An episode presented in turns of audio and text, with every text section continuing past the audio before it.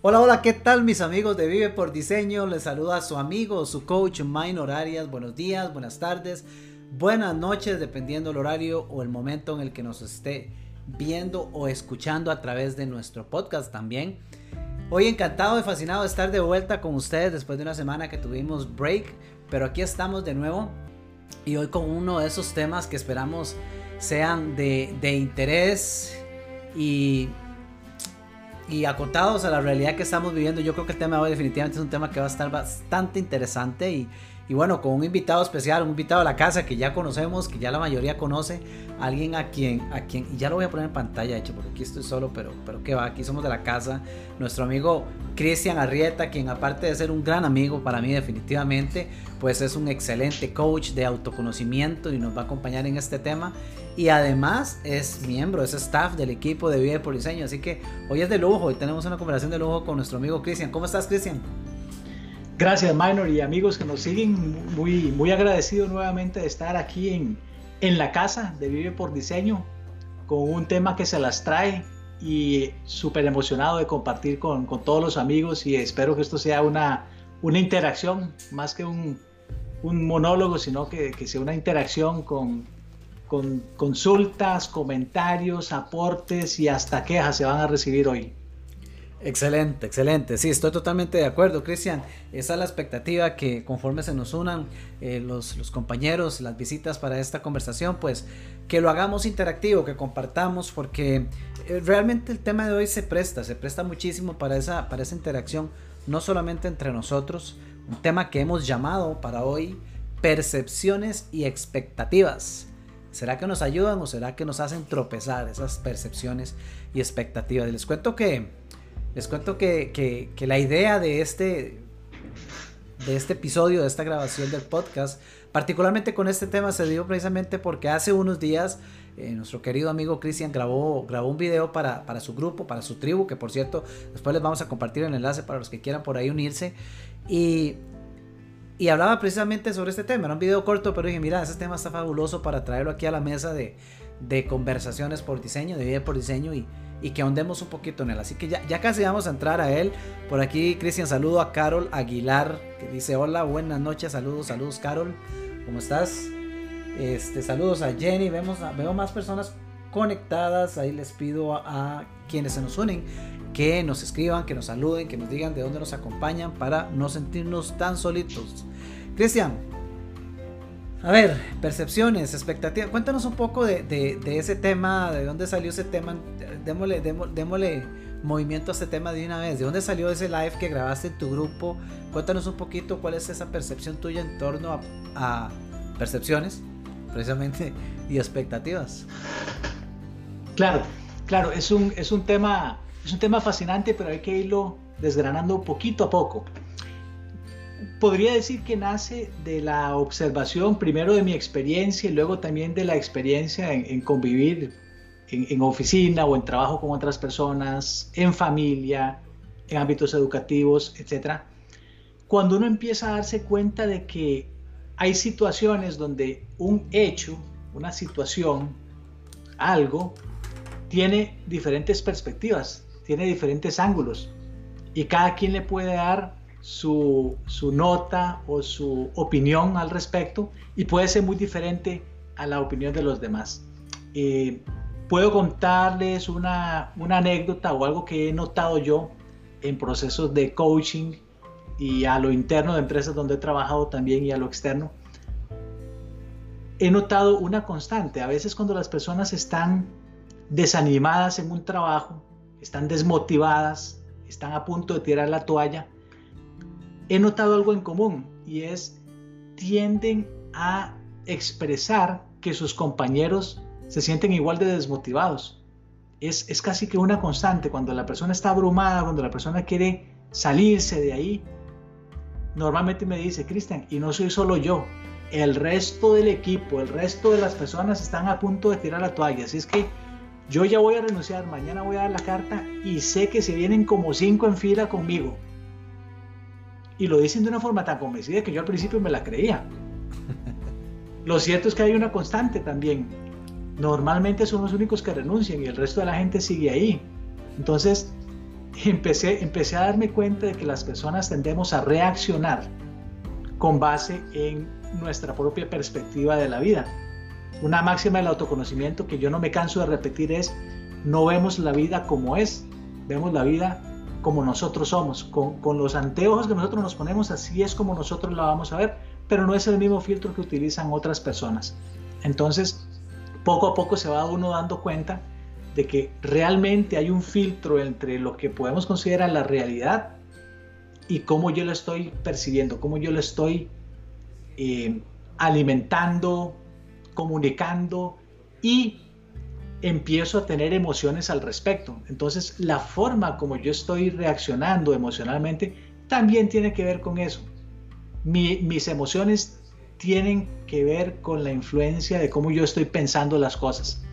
Hay una persona que puede expresar algo, me puede decir algo, me puede dar retroalimentación y dependiendo de la, de la, de la forma como yo perciba esa retroalimentación, si viene con buena intención o no, si viene de una persona que me cae bien o que no me cae tan bien o no, así es que yo le voy a asignar un valor emocional a ese comentario.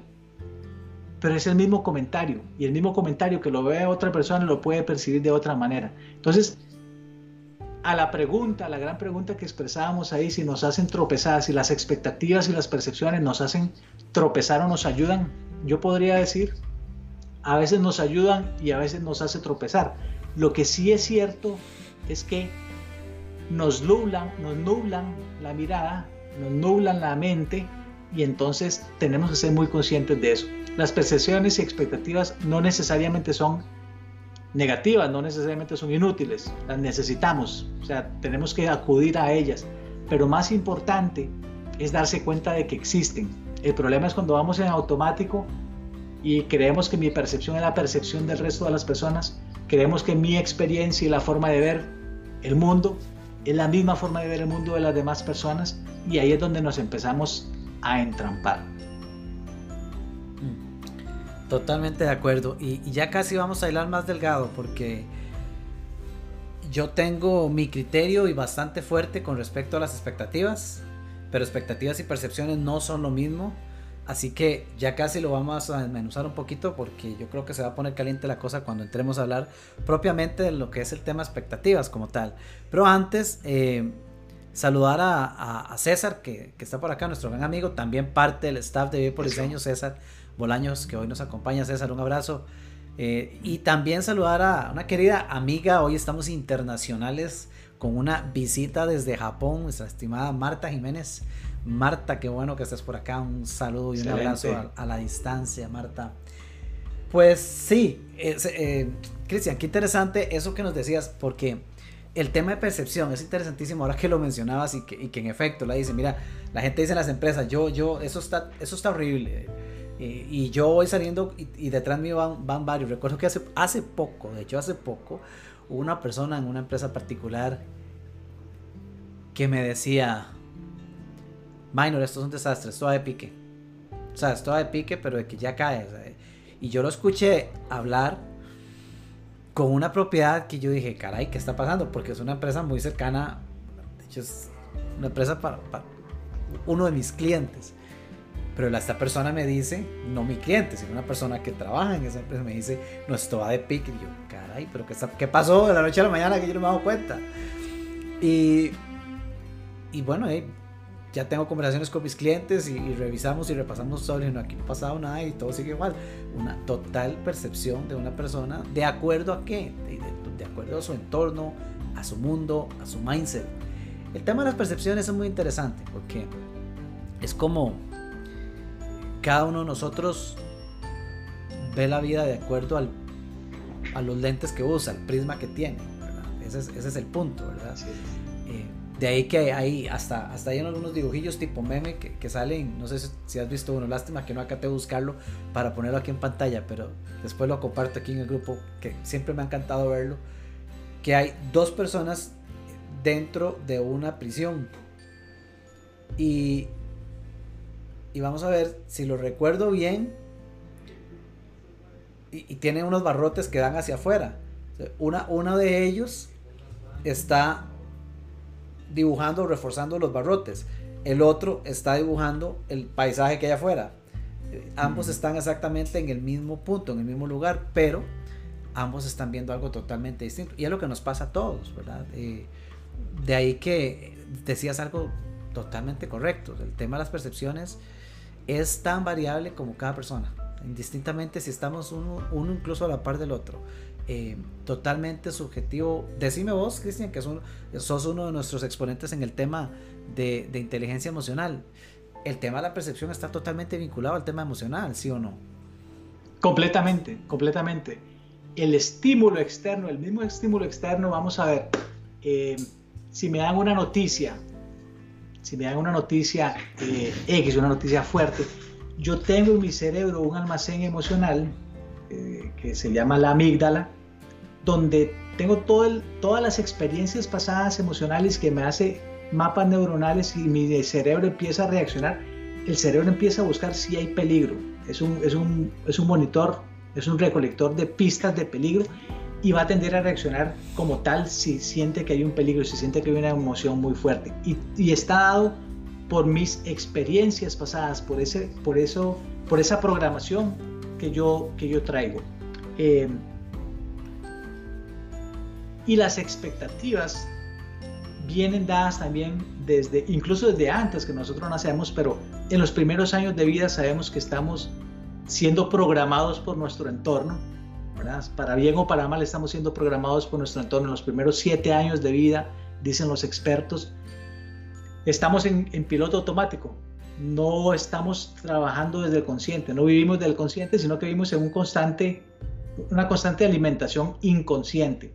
Entonces lo que nos dicen en la familia, lo que nosotros vemos, lo que nosotros experimentamos en esos primeros años de vida, determinan en gran forma ese prisma, es, esos, esos lentes que vos decías, Minor. Entonces, si yo, por ejemplo, eh, viví una infancia con mucha, eh, con mucha calidez humana, con mucho amor, con mucho sentimiento, con muchos abrazos, voy a tender a ser una persona muy comunicativa, donde la expresión emocional no me va a ser difícil en mi etapa adulta. Pero si por el contrario yo crezco en un ambiente donde se espera que por A o B razones yo no demuestre mis sentimientos. El típico, eh, la típica expresión machista de nuestros países, los hombres no lloran, que se escuchaba tanto, todavía se escucha por ahí. O el, el hijo mayor de la familia, ese que tiene que llevar el, el, sustento y ese que tiene que reemplazar al padre, etcétera, etcétera. Si hay una expectativa de que el hermano mayor provea en esa familia, es una expectativa que va a tender a llevarla durante toda su vida también. Entonces, hay una gran programación de familia, luego hay una gran programación de sociedad también. ¿Cuáles son las expectativas de la sociedad? ¿Cuál es, cuál es la información que nosotros digerimos todo el tiempo, todo el día? ¿Qué nos dice la sociedad? ¿Cuánto debo ganar yo? ¿En qué debo trabajar? ¿Qué tipo de, de carro o de bicicleta debo tener? Eh, ¿A los cuántos años me voy a retirar? ¿Qué es tener una familia? ¿Cuáles son todas esas expectativas que si no somos conscientes de ellas, nos empiezan a jugar inconscientemente porque están ahí? Las aceptemos o no, las queramos ver o no, están ahí. Y lo mejor que yo puedo hacer es una pausa y entender cómo es que yo estoy reaccionando a las diferentes situaciones cuáles son mis juicios. Soy una persona que hago juicios de personas muy rápidamente. Me gusta dar opiniones y enjuiciar las situaciones eh, de buenas a primeras. Soy una persona que le echaco todo al gobierno, o que le echaco todo al jefe, o que le echaco todo a la esposa o el esposo. O soy una persona que me doy el tiempo para analizar esta información que me está llegando, cómo la voy a procesar.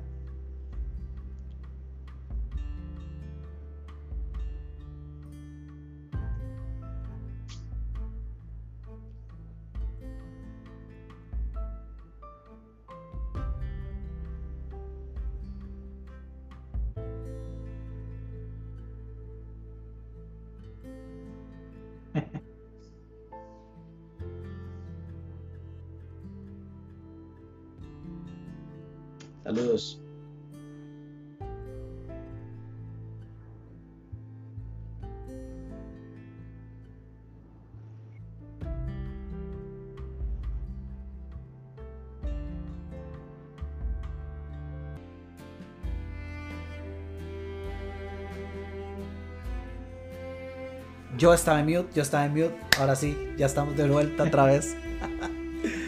Saludos a Noria que se nos acaba de unir. Saludos a Xiomara que también se nos acaba de unir. Estoy haciendo un recuento rápido de lo que acabo de decir en un monólogo.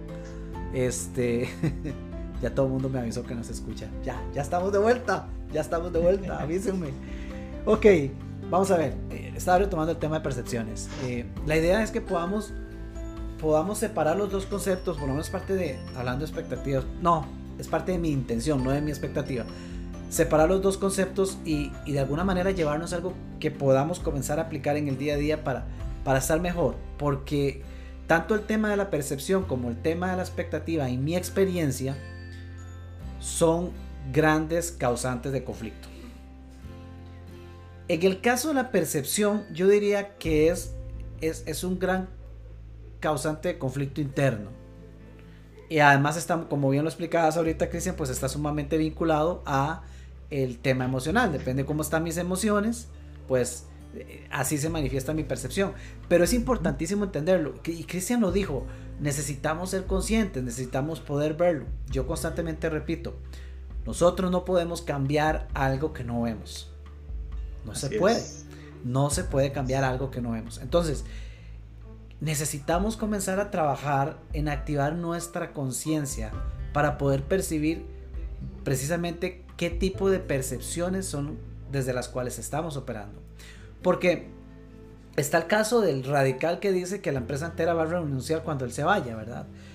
Pero nosotros mismos, a, título personal, necesitamos analizar y ver, ok, ¿cuál es la percepción desde la cual yo estoy operando? Porque un día y, analice usted si le ha pasado, pero a mí me ha pasado montones de veces.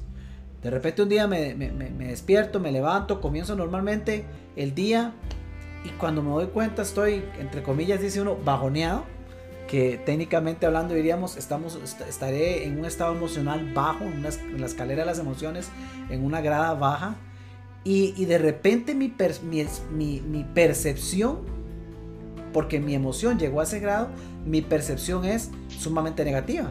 Eh, qué sé yo, lo que pasa el día, por ejemplo, con la pandemia. Muchos se han mantenido tanto en un nivel emocional tan bajo que entonces su percepción es, negocios, por ejemplo, no, que van, estos días no se vende nada, esto es un caos completo, eh, porque el gobierno no abre, y yo no, yo no puedo, yo no puedo X, yo no puedo Z, eh, la cosa está horrible, mi negocio ya no, ya nadie compra, nadie quiere pagar nada, nadie quiere, y eso es una percepción, ¿ok? Es, es una lectura que usted o yo, cada uno de nosotros, está haciendo de la vida de acuerdo a su momento, ¿verdad? De acuerdo a ese estado emocional desde el cual está operando. Claro, si no soy consciente de ese estado emocional, o bien al menos de esa percepción desde la cual estoy operando, eh, pues de ahí yo, yo, comienzo, yo comienzo a estimar que todo el mundo ve las cosas como las estoy viendo yo. Y lo peor es que no me, no me cuestiono, no me cuestiono si será que alguien más lo está viendo distinto. Una vez hicimos un ejercicio, eh, en una ocasión hice un ejercicio y, lo he, y, lo he, escuchado varias ocasiones. Tal vez ustedes han visto estas, estas eh, bolas inflables de playa o de piscina. las inflan y son grandotas, pero que hay unas que están segmentadas por un montón de colores. Sí. Entonces, ok, si en este momento yo tuviera a Cristian frente a mí, literalmente, y pusiéramos una bola de estas inflada y la ponemos en medio de nosotros dos, de forma que no nos podemos ver la cara, y, a mí me preguntan, ok, Minor, ¿de qué color es esa bola? Yo estoy viendo el color rojo y esta bola es roja. Y Cristian va a decir, Minor, usted está loco, ¿qué le pasa si esta bola es verde? Y, y, podemos debatirnos en un pleito y un conflicto entre los dos, porque yo digo que es roja y Cristian dice que es verde, y en realidad es roja, blanca, amarillo y verde. solo que yo solo estoy viendo el rojo y Cristian solo está viendo el verde. Eh, entonces, eso es lo mismo que pasa con las percepciones. Yo digo que hay problemas eh, para desarrollar mi negocio por la pandemia, por la razón que sea. Y otros dicen, ya la pandemia ha sido lo mejor que me ha pasado. Eh, Así es. Un tema de percepción, ¿cierto? Completamente, completamente. Y les voy a contar una anécdota personal. Y en la empresa donde yo, donde yo trabajo, yo también tengo una, una vida corporativa, en algún momento lideré un equipo de reclutamiento. Un equipo de reclutamiento donde teníamos que traer varias posiciones, tenemos que traer candidatos para diferentes puestos, estaban creciendo algunos departamentos y se estaba contratando bastante. Y me correspondía también buscar a personas que hablaran un segundo idioma, que hablaran inglés, y nos estaba costando, nos estaba costando mucho, y yo me empecé a ver a mí mismo como una víctima de las circunstancias, y entonces yo todo lo veía como en función de, es que es difícil, es difícil traer a las personas que, que hablen este segundo idioma, eh, y me empecé a comparar porque yo tenía una contraparte en, dentro de la misma empresa, pero en otras regiones del mundo, en Europa y en, Asia, había una persona que hacía exactamente lo mismo que yo hacía. Y yo me empecé a ver como víctima. Yo decía, pucha, es que la gente en Europa estaban en Inglaterra, que hablan inglés desde que nacen, ¿verdad? Ese es su idioma natural. Y yo me empecé a ver como, como víctima. Yo decía, qué suerte tienen estos de Inglaterra, que no tienen ese problema, no lidian con el problema de tener que contratar gente en un segundo idioma porque ya su idioma es el inglés. Y empecé a actuar desde víctima porque era la forma en la que yo me estaba percibiendo. Y entonces la expectativa mía que yo mismo me estaba autoimponiendo era una expectativa muy baja porque de por sí yo era la víctima, yo era el pobrecito. Una vez tuve la oportunidad de conversar con la persona que lideraba ese, ese esfuerzo de reclutamiento en Inglaterra y yo le dije, casi, casi quejándome, yo le dije, sí, es que en, Costa Rica pues tenemos esta dificultad que me toca eh, contratar personas con un segundo idioma. Y me dice, yo tengo exactamente el mismo problema.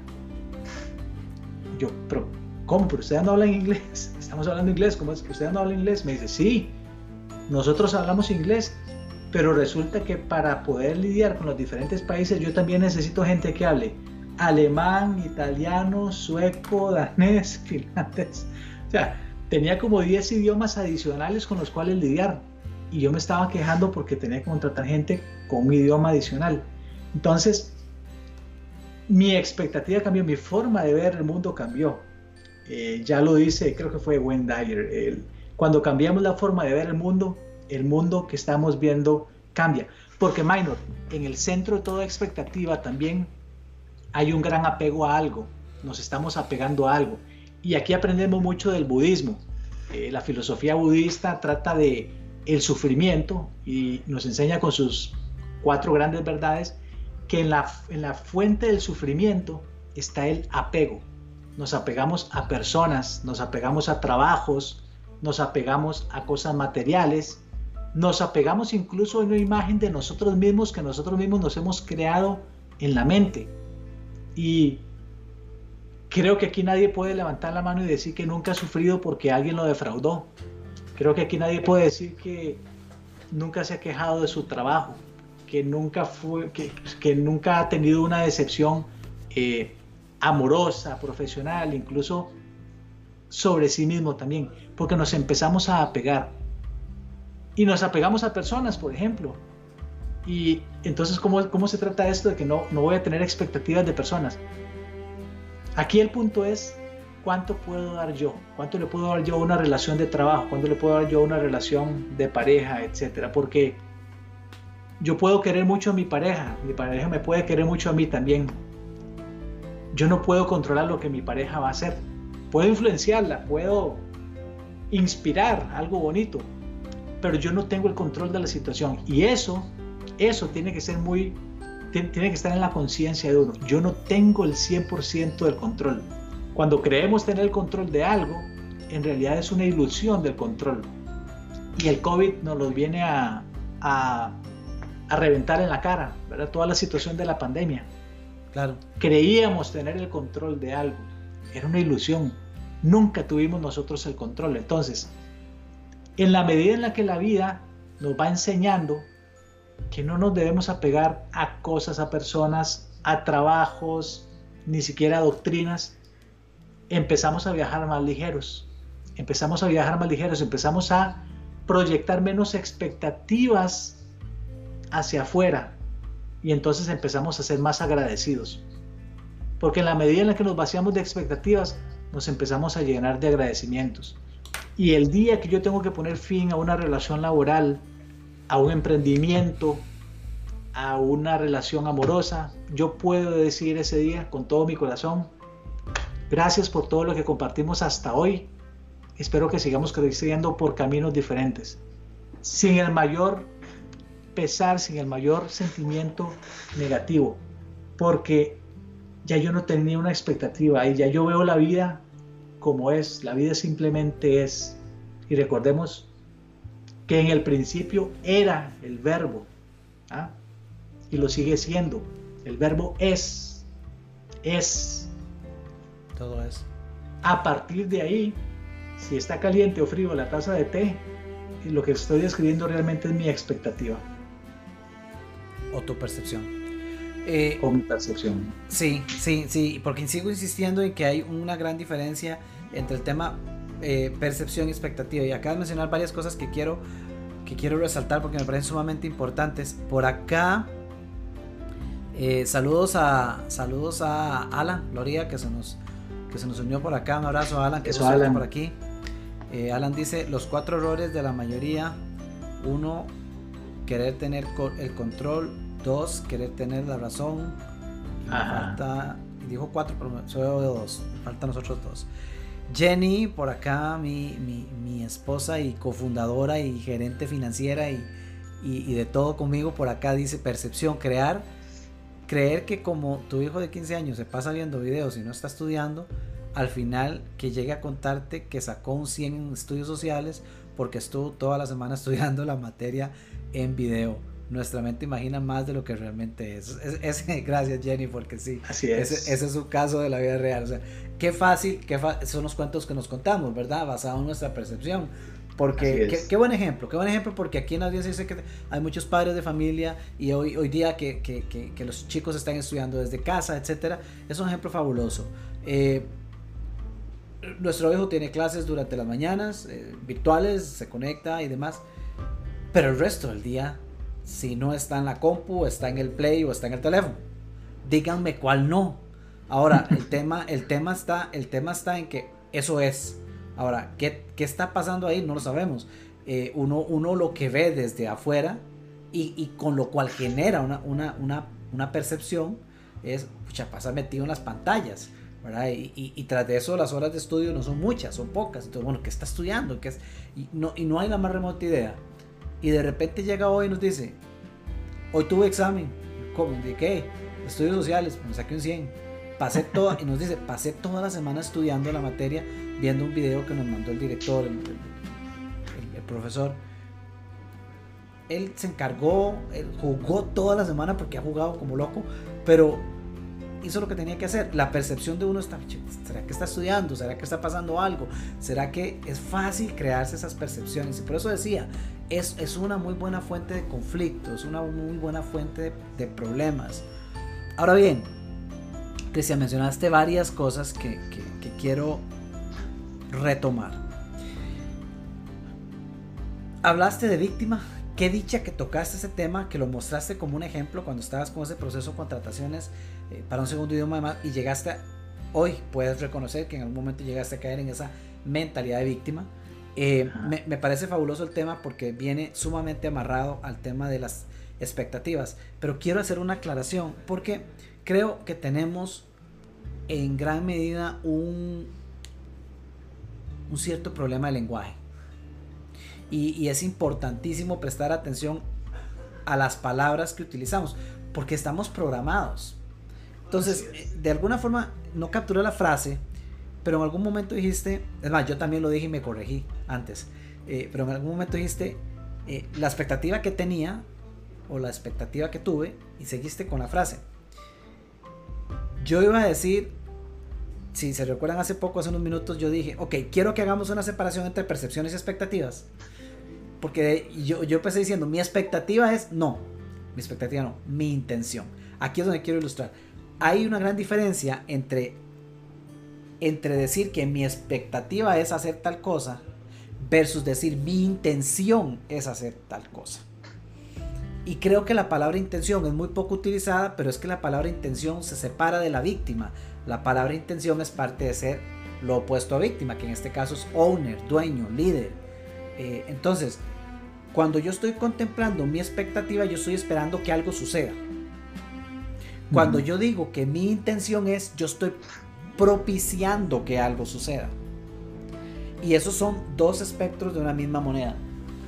Si de este lado de esta moneda que tengo aquí en mis manos, si, si de este lado tengo una V y de este lado tengo una L de líder, el, el, tema es empezar por ser conscientes para entender, bueno, con cuál de las dos caras estoy operando. Porque en la cara de víctima empiezo a caer, como el ejemplo que nos daba vos, Cristian, es qué difícil en este país, esto no es, aquí no es el segundo idioma, cuesta mucho conseguir. Cuando nos damos cuenta, la, repetición de esto eh, se, se, vuelve negativa, estamos en la mentalidad de víctima y esto nos lleva a generar expectativas. Y las expectativas raramente llegan a un resultado, raramente llegan a un resultado. Si llegan a un resultado, solamente llega a un resultado negativo. Así es. El otro lado de la moneda, que es el que nosotros intencionalmente tenemos que darle vuelta, es el lado de la L, de líder o de owner, dueño, dueño de sí mismo, en el cual asumimos el poder de la intención. Y si yo estoy operando desde la intención, tengo que rechazar la expectativa. Y aquí es donde quiero subirle la llama al disco, al fueguito y que se eleva un poquito más el calor. Primero invitarlo a todos a que, a que nos compartan qué opinan de esto, qué opinan de este tema ¿Qué opinan ustedes? Las percepciones y las expectativas nos ayudan o nos hacen tropezar. ¿Qué vienen escuchando? Queremos saber si esto está llegando a ustedes, eh, más allá del sonido de las palabras, si el mensaje está llegando a ustedes. Eh, Cristian, expectativas. Para mí es la fuente número uno de conflictos en todo lado. Si algo podemos resumir y, ojalá todos los que nos escuchan, ya sea ahorita en vivo o posteriormente la grabación, ojalá todo el que está escuchando presenciando esta, esta transmisión, si saca algo de todo esto y sale con una intención, que sea la intención de dejar actuar basado en expectativas. Voy a dar un escenario. Y un escenario de, empresa que perfectamente puede ser traducido en casa.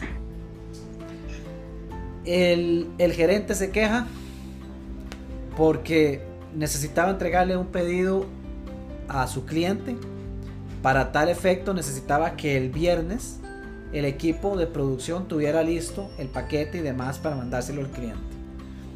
Se manda un mensaje, se manda un correo, se les deja saber y se dice muchachos el viernes tiene que estar listo el producto porque tiene que enviarse, el cliente tiene que recibirlo el martes. Se responde incluso el mensaje y todo sí, perfecto, muy bien. El producto no está listo el viernes y de hecho termina estando listo hasta el jueves de la semana siguiente.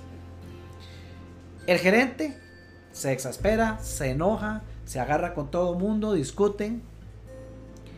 Pero cuando nos vamos a hacer el análisis, nos vamos a entender, ok, ¿desde dónde estaban operando?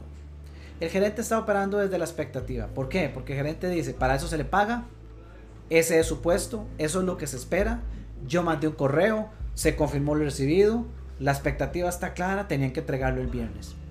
Cuando eso sucede, usualmente las dos partes terminan afectadas, porque nosotros no trabajamos por expectativas, difícilmente cumplimos. ¿Cuál es la solución entonces? Convertir expectativas en acuerdos.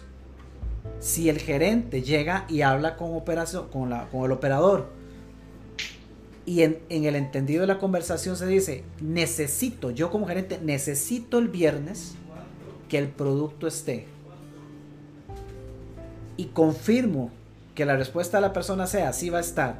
¿Qué hace falta para que esté el viernes? La persona me va a decir, si lo quiere el viernes, necesito una persona más que trabaje conmigo. Ok, si le facilito a esa persona, usted se compromete y el acuerdo es que me entrega el producto el viernes. Si usted me facilita a esa persona, se lo entrego el viernes. Y si no se la facilito, si no se lo facilito, por lo menos el martes o el miércoles de la otra semana. Ok, entonces yo le traigo a una persona, usted me entrega el paquete el viernes se lo aseguro y me comprometo. Convertimos la expectativa a un acuerdo. Y siempre que sea un acuerdo, estamos totalmente propensos a cumplirlo. Todavía nuestra palabra vale, pero tiene que ser co-creado. Y ahí hay una gran, inmensa, fuerte conflicto. Dígame si no pasa en la casa. Es que yo espero que mi hijo levante las cosas del cuarto y lo tenga limpio. Es que yo espero que mi esposo lave los platos. Siga esperando, porque hasta que no lo convierta en un acuerdo, eso no va a pasar. ¿Qué opinas? Así es, así es, Minor. Y, me gusta mucho esa, esa, esa perspectiva porque devuelve, devuelve control, devuelve, le, devuelve el rango de acción a uno mismo, no lo deja fuera. Cuando tengo expectativa, el rango de acción está afuera, estoy esperando algo que suceda de afuera. Facundo Cabral decía, el trabajo no se pide, el trabajo se ofrece y es muy diferente. En esos tiempos de pandemia yo he estado dando coaching a ciertas personas eh, que en redes sociales han estado buscando trabajo. Y yo las busco intencionalmente porque me parece que están buscándolo desde un punto de vista de expectativa. Espero que alguien me dé trabajo. Y trato de darle la vuelta a la tortilla y decirles, no espere que alguien le dé trabajo. Ofrezca su trabajo, cuente su historia, cuente su talento y ahora sí, busque quién se va a beneficiar de ese talento. Pero entonces devuelve, en vez de, tener una expectativa de que alguien haga algo por esa persona, yo estoy ofreciéndolo. Recuerdo hace años en, un barrio en Alajuela donde viven mis padres, eh, había muchos huecos en la calle. Yo creo que ya hemos mejorado como país en ese sentido, ya no, ya no se ven tantos huecos o aquellos famosos caracteres que veíamos en las calles del país y en ese, en ese barrio habían varios huecos importantes. Y al principio los vecinos adoptaron la posición de una expectativa. La municipalidad tiene el deber de arreglar el hueco, de rellenarlo y así se pasó durante un tiempo, hasta que algunas personas más astutas le dieron vuelta a la tortilla y dijeron, si no hacemos algo, ese hueco va a estar aquí por 40 años más. Entonces se fueron a negociar con la municipalidad. Entonces, si la municipalidad nos ponía el equipo, si nos ponía una parte de los materiales, el barrio se comprometía a poner cierta parte de la mano de obra o cierta parte de los materiales que la municipalidad no podía conseguir, etc. Y se llenaron los huecos. Aún así, no faltó quien comentara que le hicieron el trabajo a la municipalidad, porque siempre hay gente que no, que no sale de esa, de esa mentalidad de expectativa, pero... Pero ese es el punto, es un mindset. ese es el punto, entonces se cambia la mentalidad, se, se, ofrece algo, me devuelvo a mí mismo el control de la situación y la cosa avanza. Y otro ejemplo que yo también le doy a las personas, bueno, cuando hablamos de expectativas, y ahora mencionabas, porque sé que hay varias personas aquí que nos están oyendo y nos están viendo, que son padres de familia o tienen, o tienen niños cercanos. Yo siempre les digo, si quieren una maestría en expectativas y de lo que hay que hacer y lo que no hay que hacer en la vida con los niños, váyanse un día, tal vez habrá que dejar que pase un poco la, la pandemia, pero váyanse un día a un, a un parque de diversiones o a una feria donde estén los carros chocones, pero no lleven a sus hijos, váyanse solos y observen, siéntense a observar la dinámica de padres y niños. Y verán que la mayoría de padres quieren controlar la forma como sus, como sus niños manejan el carrito. Desde que están haciendo la fila, creen que el niño no puede hacer una fila, entonces le están dando indicaciones de cómo hacer la fila.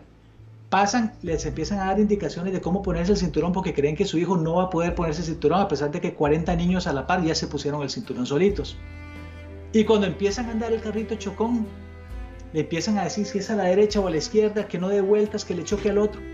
Están proyectando la forma como ellos quieren. Y si lo podemos ver como una metáfora de la vida, así sucede. A la mayoría de los padres nos sucede eso. Tenemos una visión, una, una, expectativa de lo que nosotros creemos que es una buena vida para ellos y queremos encarrilarlos hacia ahí. Pero también verán un porcentaje pequeño de padres que dejan a los niños solos.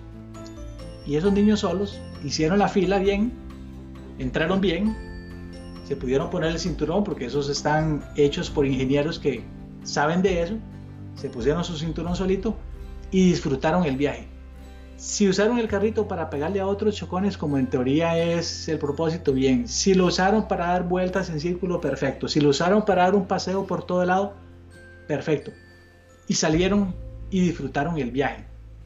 Para mí, los carritos chocones son una gran metáfora de lo que nosotros como padres normalmente tendemos a hacer y estamos creando una expectativa. Y en ese querer decirle al niño cómo manejar su carrito, o sea, cómo manejar su vida, ¿lo estamos haciendo feliz o le estamos poniendo un estrés y un peso que el niño no merece, no quiere, no va a disfrutar? ¿Cuál es, cuál es la sana, cuál es el sano balance en ese sentido? Así es que apenas puedan, dense la vuelta por una feria y observen en los carritos chocones. Es una maestría en expectativas. No gracias, Cristian. No, no, solo, No, no solo si lo, si lo estoy haciendo feliz o no, eh, eh, porque es que obviamente este tema va mucho más profundo de, de, del nivel al cual lo estamos conversando. Cada expectativa de esas impuesta en la persona, en este caso en el niño, es, es, un, es literalmente, literalmente una programación neuronal en, su mente, en la mente de este niño. Entonces, eh, años, años más adelante, eh, están trabajando traumas porque sienten que no han cumplido el objetivo que el papá les haya puesto, porque sienten culpa de que no han hecho aquello que tanto esperaban los padres, porque cómo voy a hacer yo lo que yo quiero cuando toda la vida me han reforzado que lo que quieren ellos es, y se siente un alto nivel de culpa a raíz de una programación que se hizo eh, desde niños y no es justo. De hecho, curiosamente, la, semana pasada estaba, estaba en la playa, estaba conversando con el dueño del hotel en el que estábamos hospedados y en la conversación, estábamos conversando sobre el hotel y en eso la hija de él estaba recibiendo unas clases, salió un momento y regresó con un jarrón de, galletas. Y, y, entonces me decía el dueño del hotel, me dice, mira, es que está, eh, con una compañera del colegio están, están haciendo un emprendimiento, entonces están creando las galletas y las están vendiendo y todo, y, dice, y yo las apoyo, esto está buenísimo. yo, claro, eso está genial, fantástico, hoy día todo el mundo, todo mundo debería ponerse el chip de emprendedor, pero, pero el punto es que me dice, no, y yo la apoyo y qué bueno, porque, porque él recibió el hotel de su padre, que, que ya falleció, dice, y no, y yo la apoyo porque la que sigue con estos es, eh, con esto es ella. Y lo vuelvo a ver yo y le digo, no necesariamente, quién sabe. y, hasta que le cambió la cara, es que esa es su expectativa.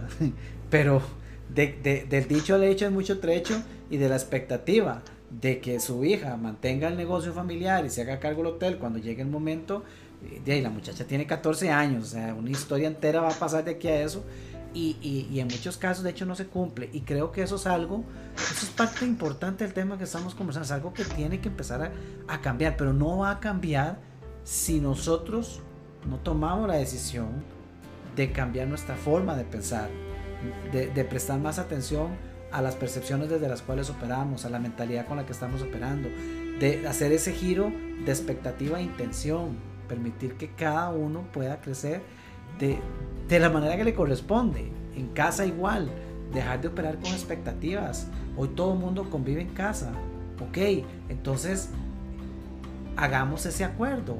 El, el, acuerdo que hicieron ahí en el pueblo de donde tus papás, eh, bueno, e, eso fue un acuerdo. Alguien tomó la iniciativa, se pasó de víctima a owner, al dueño, al líder. Y ese propuso y dijo, no, vamos allá y negociemos. Ok, cuando se negoció, se hizo un acuerdo. A ver, hay, hay elementos en la vida donde no, la, donde no la fallamos. Sencillo. ¿Qué hace usted cuando usted compra un carro? O cuando compra una casa. Usted no va, por un, usted no va a una agencia y le dice, mira, me gusta ese.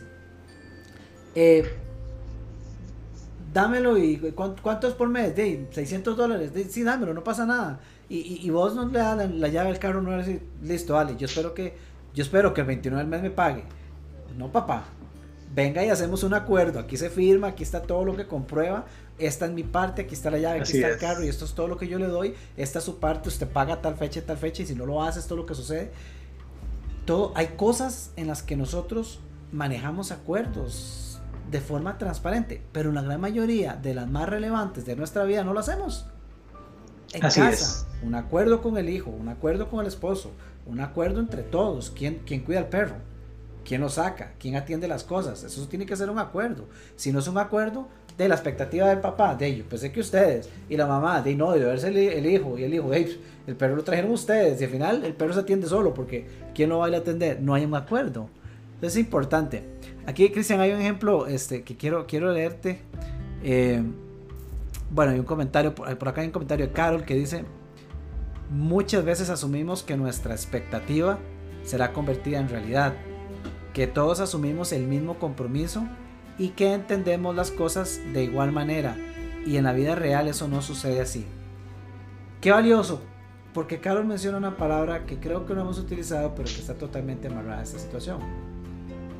Uno no puede asumir compromiso, es la palabra. uno no puede asumir un compromiso sobre una expectativa. Uno solo puede asumir un compromiso sobre un acuerdo. Si no, no hay compromiso. Siempre que existe una expectativa, no existe un compromiso. El compromiso está vinculado a algo que hemos o he acordado realizar. De lo contrario, no lo hay. Y ahí es donde está mucho ese conflicto. Bien lo dice Carol. Yo tengo mi expectativa, tenemos, asumimos una expectativa, eh, esperamos que esta se haga realidad, asumimos que ese compromiso lo tiene todo el mundo. Yo sí tengo compromiso, pero el resto no. Pero es que no lo hemos convertido en acuerdo. Así es, así es. Y creo que Carol está dando en el meollo del asunto cuando dice asumimos. Porque lo que pasa es que cuando algo es una expectativa, se queda en el estoy asumiendo que algo va a suceder. Y en el 99.99% de los casos no validamos esa expectativa. En el momento en que valido esa expectativa ya se empieza a convertir en ese, en ese acuerdo, en ese compromiso, porque entonces ya yo lo validé. Hey, todos, voy a hacer una carne asada el viernes, vienen todos, todos comen carne, todos comen tortilla. Estoy asumiendo que la expectativa es, ah, no, yo no como tortilla, yo carne no, yo solamente pollo. En el momento en que empiezo a validar todo eso que tengo yo por dentro, se empiezan a crear los acuerdos, se empiezan a crear los compromisos. Entonces ya no es, un, ya no es más una expectativa, ya es más un acuerdo y ahí es donde empieza a darse el cambio real, como bien lo decías. Super claro, claro, claro, es fantástico porque en esa transición es cuando estamos pasándonos, es cuando estamos dándole vuelta a la moneda y nos estamos pasando de, de mentalidad de víctima que no nos damos cuenta que estamos ahí. Y después todo el mundo se queja y pataleamos, pataleamos y demás, pero no nos damos cuenta en el momento que mientras yo estoy operando desde la expectativa, significa que no estoy asumiendo el liderazgo de, por ende estoy desde víctima y no de líder. Esa transición es. clave. Si nosotros aprendemos, eso, es algo que a mí me ha impactado y me encanta el tema porque esto a mí me ha impactado muchísimo el trabajo con, con mis coaches eh, en los últimos años. Eh, ese cambio de mindset para asumir yo el liderazgo, asumir yo el poder de la intención, ser yo quien pasa de esperar que las... Tengo un, tengo un emprendimiento, sigue existiendo dos opciones. Yo puedo esperar que la pandemia se vaya, esperar que el gobierno actúe distinto, esperar que me pasen el cantón amarillo para que los negocios abran, o puedo darle vuelta a la moneda, asumir el liderazgo y entonces comenzar yo a, de forma intencional, a crear. Cuando yo asumo eso, yo me elevo en la, escalera de la emoción, me elevo a donde está el gozo, la inspiración, el espíritu, la creatividad y comienzo a apropiarme de acciones que me permiten crear resultados. Me encantó el ejemplo que dabas de, que por cierto me pasó a mí también un día de estos, eh, esta, la semana pasada, de las conversaciones con personas que están buscando empleo. Es tremendo. Eh, te das cuenta fácilmente eh, la mentalidad desde la cual se está operando. Me encantó ese ejemplo. Es ese, ese proceso de ayudarles a dar un giro para dejar de ser el, el uy, pobrecito yo, véanme, yo espero que alguien me, me vea y, me, y, y, hasta escriben en, en, en, LinkedIn en los textos, debido a la pandemia me quedé sin empleo y entonces solo falta que el texto pudiera sacar música de violín para, para, para darle el mood del, del, del dramatismo de la víctima, un giro hacia el otro lado de la moneda y, las, y se empieza a percibir totalmente distinto. Hay un ejemplo, Cristian, que nos da, nos regala Marta. Eh, nos cuenta Marta, dice que, dice que ayer su hija le dijo a su nieto que tenía que obtener un 100 en kanjis. El nieto eh, se ofuscó mucho porque le dijo a Marta, ni los propios japoneses se sacan 100 en kanjis, porque eso es muy difícil. Eh, yo le dije, no se ofusque, cálmese y lo negocia. Así lo hizo el niño y la expectativa de su hija cambió al hacer un cambio de perspectiva. Excelente ejemplo. Qué bueno. Qué bueno. No, no, no esperaba menos de, de Marta, esa, esa, gran compañera que yo sé que, que tiene el gran, el gran espíritu de vivir por diseño. Este, Súper bien, excelente ejemplo. Cristian, y tenemos una consulta. Eh, Así que hay otros comentarios, ahorita voy a ir a ellos, pero quiero ir a esta consulta. Eh, Nuria nos está consultando y es una muy buena pregunta. Dice, ¿y qué pasa cuando tus expectativas no son mis intereses o viceversa. Cuando tus expectativas no son mis intereses y viceversa. Bueno, entonces el acuerdo puede ser que no haya acuerdo. El acuerdo puede ser que no haya acuerdo. Tengo una expectativa de que la empresa me dé seguridad o que con la empresa yo pueda crecer en este campo o en este aspecto. Lo converso con mis jefes y resulta que la canción no va por ahí. Resulta que me están, me están viendo más en, otra área que no es de mi interés. Eh, en la empresa donde yo trabajo hay, un, hay un, principio eh, de crecimiento que a mí me gusta mucho y es los intereses de la empresa y los intereses del individuo son inseparables. En el momento que ya no, en el momento que ya no están alineados, entonces ya no hay acuerdo, ya no hay acuerdo, ya, ya empezamos a ver que vamos por caminos separados. Y la vida en ciertos momentos nos va a empujar hacia eso y hay que darse cuenta y hay que leer bien los momentos de la vida también. Es, es, esta persona con la cual estoy, con la cual he invertido tantísimo tiempo, tantísimo sentimiento, tantísimo de todo, parece que ya no está ahí, parece que ya no está vibrando en la misma frecuencia en la que vibrábamos antes, parece que ya nuestros intereses no están alineados. Entonces hay que sentarse y repasar el acuerdo. Yo siento que hay que sentarse y repasar el acuerdo porque Solamente hay acuerdo cuando los dos quieren, tal vez no, no, tienen las mismas herramientas, pero saben a dónde quieren llegar. Tienen un acuerdo en común que, que, que es lo que los va eh, a impulsar a llegar a un acuerdo. Pero si no hay un interés en llegar ahí, ya, eh, ya ahí lo que hay que repasar es el acuerdo. Y, y entonces, en realidad estamos empujando los dos en la misma dirección o ya hay un elemento que se quiere en una dirección y, el otro en una dirección opuesta. Pero yo creo que la clave, vuelvo al comentario que hizo Carol antes, es de asumir y no asumir las cosas. A veces hay cosas tan básicas para nosotros, las percibimos básicas, que las empezamos a asumir y nunca nos tomamos el tiempo de validarlas, de verificarlas. Y entonces nos empezamos a hacer un rollo mental, ¿verdad? Nos empezamos a hacer nuestra película sobre lo que está sucediendo y empezamos a ver los famosos fantasmas aquí y allá que refuerzan esa película. La comunicación es clave para validar también eso que yo estoy asumiendo, para validar esa, ese acuerdo inicial. Porque los acuerdos también hay que seguirlos validando en el tiempo. Hay que seguirlos validando, hay que seguir validando mi relación con mi esposa, hay que seguir validando mi relación con mi emprendimiento, con la empresa, con mis amigos. ¿ah? Yo tengo amigos, tengo amigos de toda la vida. Eh, algunos siguen en, siento yo que siguieron en las mismas fases de vida en las que yo estoy y son con quienes yo me veo y de los cuales me nutro, hay otros amigos que quedaron como entrampados en otras épocas o en otros intereses y ya y ya no ya no me veo tanto con ellos. No quiere decir que no los aprecio, no quiere decir que no los admiro. Simplemente el interés está puesto en nortes diferentes y es perfectamente válido si se es sincero, si se es sincera, expresarlo también. ¿Dónde está mi interés? ¿Es una desmotivación pasajera o es una situación que requiere de un análisis más profundo.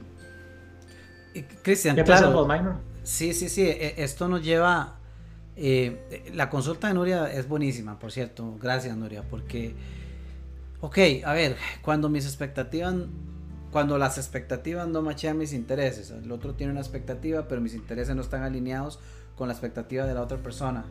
Eh, bueno, precisamente por eso hablamos de acuerdos, pero cuando hablamos de acuerdos tenemos que tener claro y presente, estamos hablando de una negociación.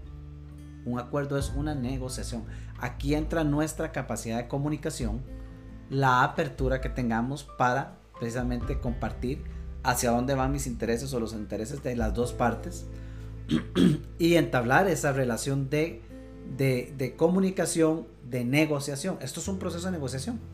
Exactamente igual que la venta de un carro el vendedor tiene la expectativa de que usted se lleve el más caro.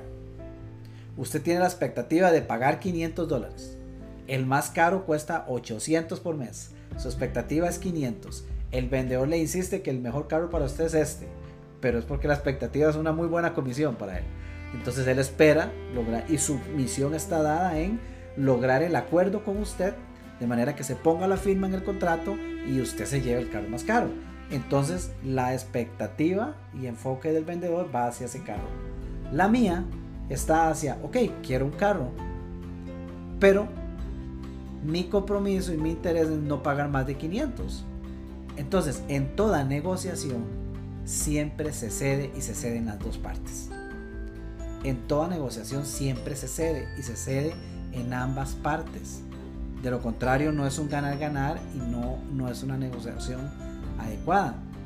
Cuando se da ese ceder, entonces yo entiendo, bueno, a ver, ok, el, el, esposo en casa tiene un horario determinado de trabajo y la esposa se encarga de, tiene su trabajo, pero se encarga de esas cosas de la casa. Bueno, en la negociación el esposo se dice, ok, pero yo me encargo el fin de semana de X, Y, Z y, y, usted se dedica a estar libre ese rato y ok, la esposa sabe que cede en tiempo entre semana, el otro sabe que cede en tiempo el fin de semana, pero ambos llegan a un acuerdo. Quizá no era el ideal de ambos, pero se logra la, la negociación y el acuerdo. Hay que, hay que estar anuentes a ceder. Y el otro elemento, me encanta que vos lo mencionaste. Eh, esto también nos puede abrir la puerta para hacer conciencia y reconocer, de, con suerte aquí estamos buscando caminos separados, cual, dependiendo del escenario que sea, ¿verdad? De repente, de repente si, si la brecha entre expectativa y mis intereses es tan grande, pues posiblemente sea una invitación para analizar si, si no hay posibilidad de acuerdo, pues analizar un camino diferente y es, y es totalmente válido, de acuerdo al escenario. Creo que es una consulta muy buena.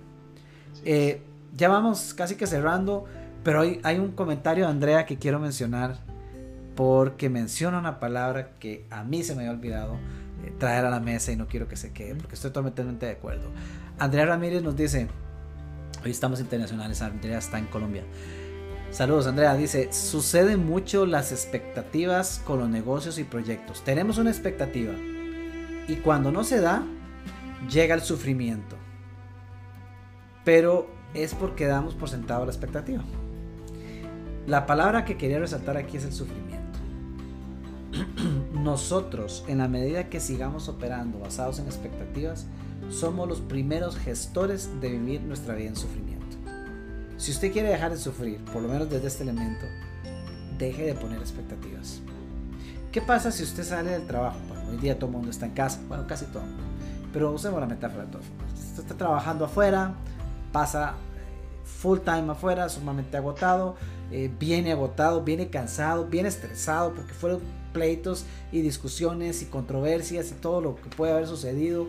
Usted viene agotado y viene con toda la expectativa de llegar, bañarse, tirarse al sillón, prender el tele, ver no sé qué. Y, yo sé que lo que estoy diciendo suena machista, pero es la expectativa. Llega con la expectativa de tirarse al sillón, bañarse, tirarse al sillón, ver tele y que ojalá le sirvan un buen plato de comida y que nadie le moleste para descansar un rato.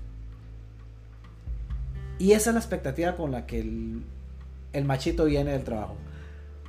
Llega a la casa, y de repente la esposa ha estado sumamente atareada con lo suyo, más el hijo, más que un trabajo que hacer, más que algo que pasó y resulta que no solo no está preparada la comida, sino que posiblemente o, busca qué hacer o no va a haber comida. Eh, la esposa también está ofuscada y atareada por otras cosas, más bien tiene la expectativa de que ojalá y el marido cuando viene de camino se le ocurre traiga algo express pero ni siquiera le manda un texto para decirle que lo traiga. Entonces se encuentran los dos frustrados, eh, enojados y, y, sufriendo porque no se cumplió su expectativa. Es un sufrimiento autocreado, es una profecía autocumplida. Yo estoy creando ese parámetro. Si yo llegara, viniera a casa y viniera totalmente libre de expectativa, libre de, vos lo dijiste y me gustó temprano al inicio que lo dijiste, la vida solamente es. Si yo solamente viniera a casa sin expectativa, con la disposición, con la intención de vivir lo que es, no tendría sufrimiento. Si yo estoy desarrollando, como en el caso de Andrea, un negocio y sé que voy a tener, nosotros que somos coaches, tenemos un negocio de coaching, eh, tenemos una conversación proyectada y, tenemos una proyección de que vamos a hacer una propuesta y nuestra mente ya creó una expectativa de que va a firmar un contrato X. Si yo aprendo a llegar a esa conversación, a vivir el tiempo presente y dejar que sea lo que es, daré lo mejor de mí porque estaré presente, entregaré lo que tenga que dar, si la oportunidad se da, daré la, la propuesta y me dirán sí o me dirán no. Si me dicen sí, celebraré. Y si me dicen no, no lloraré, porque no llevaba una, expectativa. Cuando me pongo mal, sufro, me molesto o empiezo a pensar tragedias sobre mi negocio, es cuando le puse la expectativa al resultado que yo quería que saliera. Somos nosotros, es que esto es clave. Cristian, son nuestros pensamientos, somos nosotros los que proyectamos algo que queremos que se haga real y que cuando no se cumple nos derrumba. Pero si lo, creamos, si lo creamos nosotros, ¿quién lo puede solucionar? Nosotros, mismos. Exacto. Completamente. Y, Andrea, qué buena pregunta porque me das pie para, para hacer un par de comentarios construyendo sobre todo esto que dice, que dice Minor. Una es un par, un, par de, un par de pensamientos, un par de ideas. La primera es cuando yo hablo con alguien que está dolido o dolida, sufriendo, porque un emprendimiento no se le está dando, y hay millones de ejemplos que todos tenemos al respecto. La primera pregunta que yo le hago a la persona es, ¿qué significa ese emprendimiento? ¿O qué significa ese resultado que estás teniendo, independientemente del resultado? ¿Qué representa, perdón, qué representa es la palabra que yo utilizo? ¿Qué representa ese negocio? Porque muchas veces nos hacemos, como dice Minor, en la mente la idea de que es solamente un negocio y que lo estamos viendo en frío. Y un negocio nunca, desde el punto de vista emocional, nunca es solamente un negocio. Cuando hago esa pregunta, ¿qué representa este negocio? Empiezan a salir las razones verdaderas. Este negocio representa mi independencia económica. Este negocio representa restregarle en la cara a mis hermanos que siempre me criticaron, que yo sí puedo. Este negocio representa tener más tiempo con mi familia, este negocio representa, etcétera, etcétera. Entender qué representan los emprendimientos para las personas es clave, es primordial para hacer las preguntas siguientes, para ya entender por dónde es que viene el sufrimiento. Porque normalmente por ahí es donde viene el sufrimiento. Yo tuve un restaurante, y lo he comentado en varias en varias oportunidades. No funcionó, no funcionó financieramente y por otras razones. Pero lo que más me dolió no era el resultado financiero como tal. Lo que me dolió era todo lo que había representado para mí y para mi familia ese emprendimiento. Ese, ese, ese es el primero. Entonces es entender qué es lo que representan las cosas. Porque para entrar en el segundo pensamiento, nosotros debemos entender algo y a veces lo entendemos demasiado tarde en la vida. A la vida no venimos a dar resultados.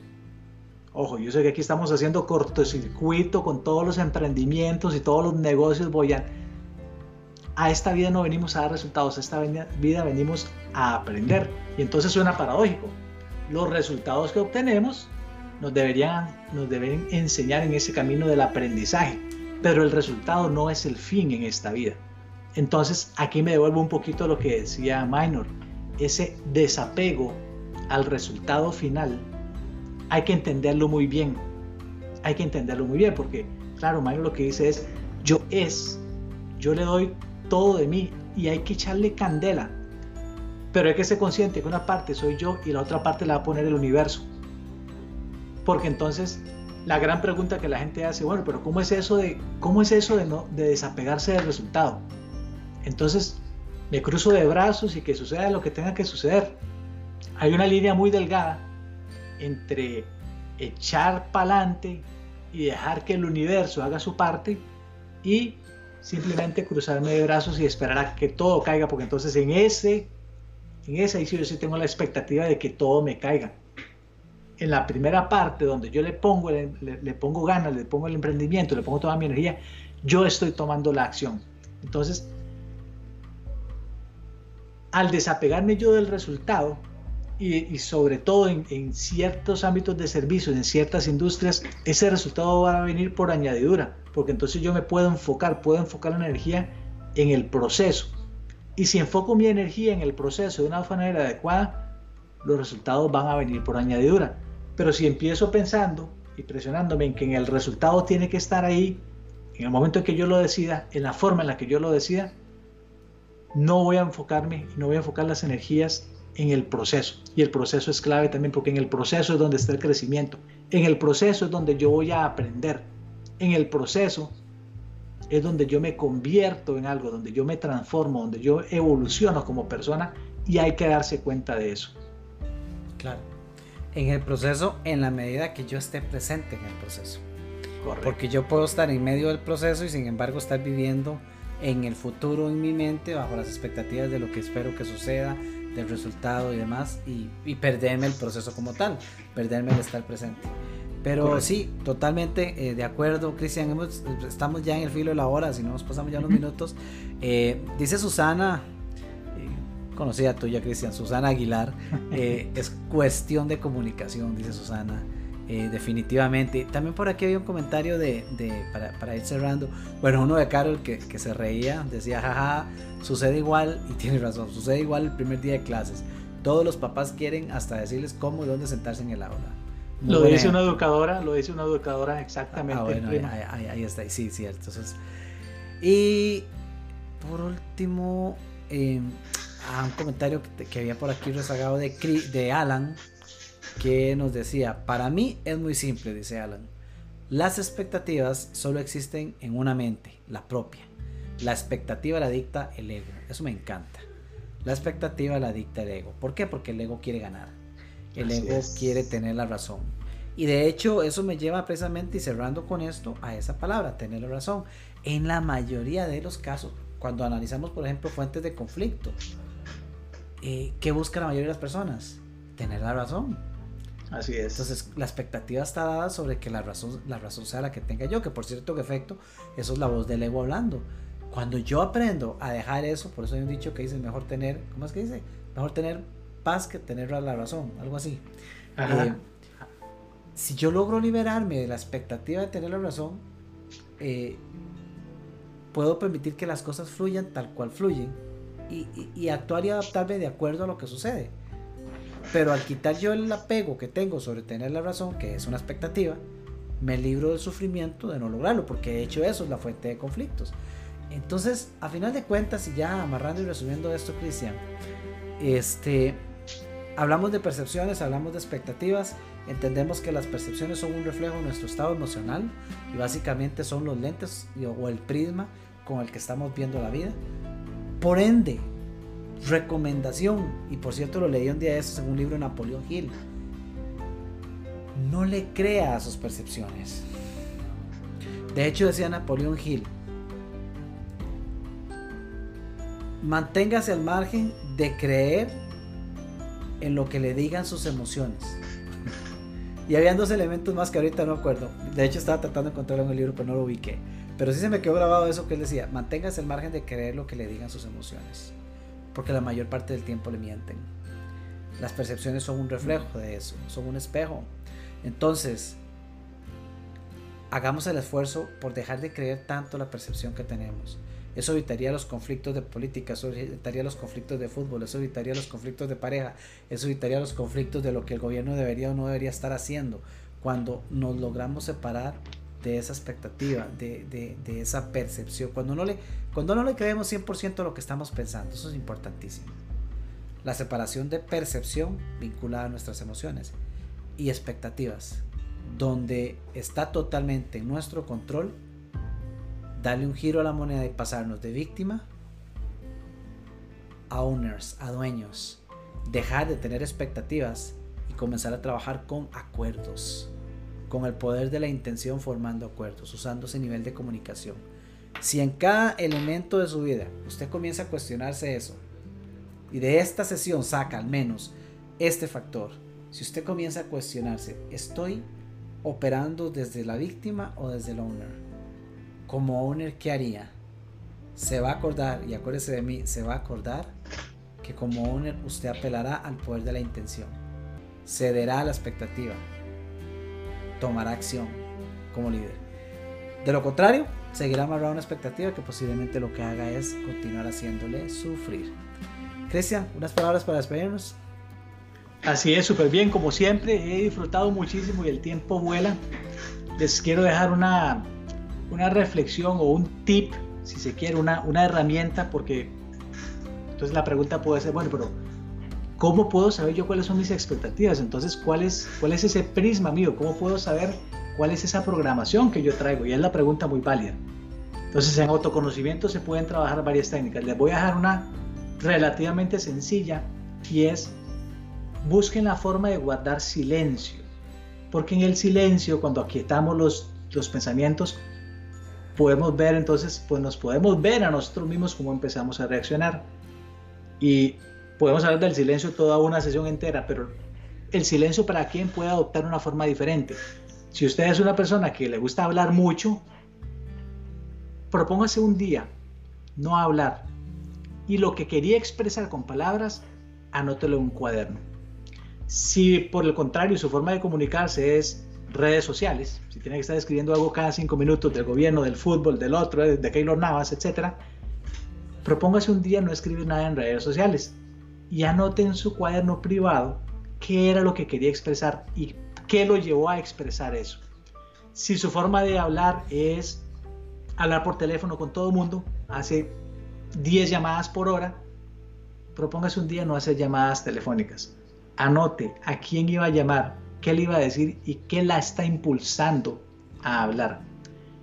Hacer el silencio, mis queridos amigos, es un ejercicio clave en autoconocimiento porque empezamos a tomar distancia. Dicen los grandes místicos que un error, tal vez el error que más cometemos los seres humanos es creer que nosotros somos nuestros pensamientos y hay que tomar una distancia de nuestros pensamientos y aquí es donde ayudan prácticas de contemplación y de meditación, etcétera, para hacer esa pausa. Entonces, eso que decía Maino de que él se va a la playa y él ve el mar, etcétera, es una forma de hacer eso, es aquietar su mente, es aquietar sus pensamientos y empezar a estudiarse cómo es que estamos reaccionando. Les, les aseguro que después de hacer ese ejercicio por un día, cuando vuelvan a leer ese cuaderno, les va a revelar muchísimo, muchísimo, y les va a dar mucho material para seguirlo trabajando. Muchísimas gracias. Decidan ser felices, que todo suma. La he disfrutado muchísimo, Minor. Muchas gracias, coach. Y gracias a todos los amigos y familiares que nos han acompañado y aportado. Así es, Cristian. Gracias a vos. Como siempre, encantado de tenerte acá compartiendo. Ya hacía rato no conversábamos. Eh, esperamos encontrarnos pronto nuevo por acá con otro tema caliente. Hay buenos comentarios. Gracias Marta. Marta dice buenísima conversación. Muchas gracias. Lo mismo dice Andrea. Muy buena conversación. Gracias. Eh, un saludo a mi amigo, querido amigo Jared, allá desde México. Dice, esa fue la primera respuesta del coaching que me dio Minor en el 2019. Solo me comentó, es el ego, Jared. Así sencillo y llano y tenía razón. Mi hermano Jared, un abrazo, gracias por tu comentario, qué bueno que estás por acá. Amigos a todos, gracias por estar acá, por acompañarnos, por ser miembros de esta comunidad en crecimiento. Gracias, Carol, a vos también por acompañarnos. Eh, estén atentos para las próximas eh, conversaciones por diseño. muy pronto vendremos con, con otros invitados, estamos trabajando en eso, pero seguimos con, temas que sean de valor para ustedes. De paso, aprovecho para, para invitarlos a que si ustedes tienen un tema en particular que, que deseen que desarrollemos o demás, pues también es bienvenido el feedback, con muchísimo gusto podemos tomarlo y, nos comprometemos a trabajar en ello. Un fuerte abrazo a todos, saludos a quienes nos escuchan ya en diferido en nuestra plataforma de podcast, en Spotify, en Apple Podcast, en cada una de las diferentes plataformas del podcast. Saludos a, ustedes también, a nuestros seguidores en YouTube. Y bueno, se despide ustedes su amigo, su coach, Minor Arias. Recuerden vivir por diseño, sigamos aquí conectados, nos vemos muy pronto. Un abrazo amigos. Gracias.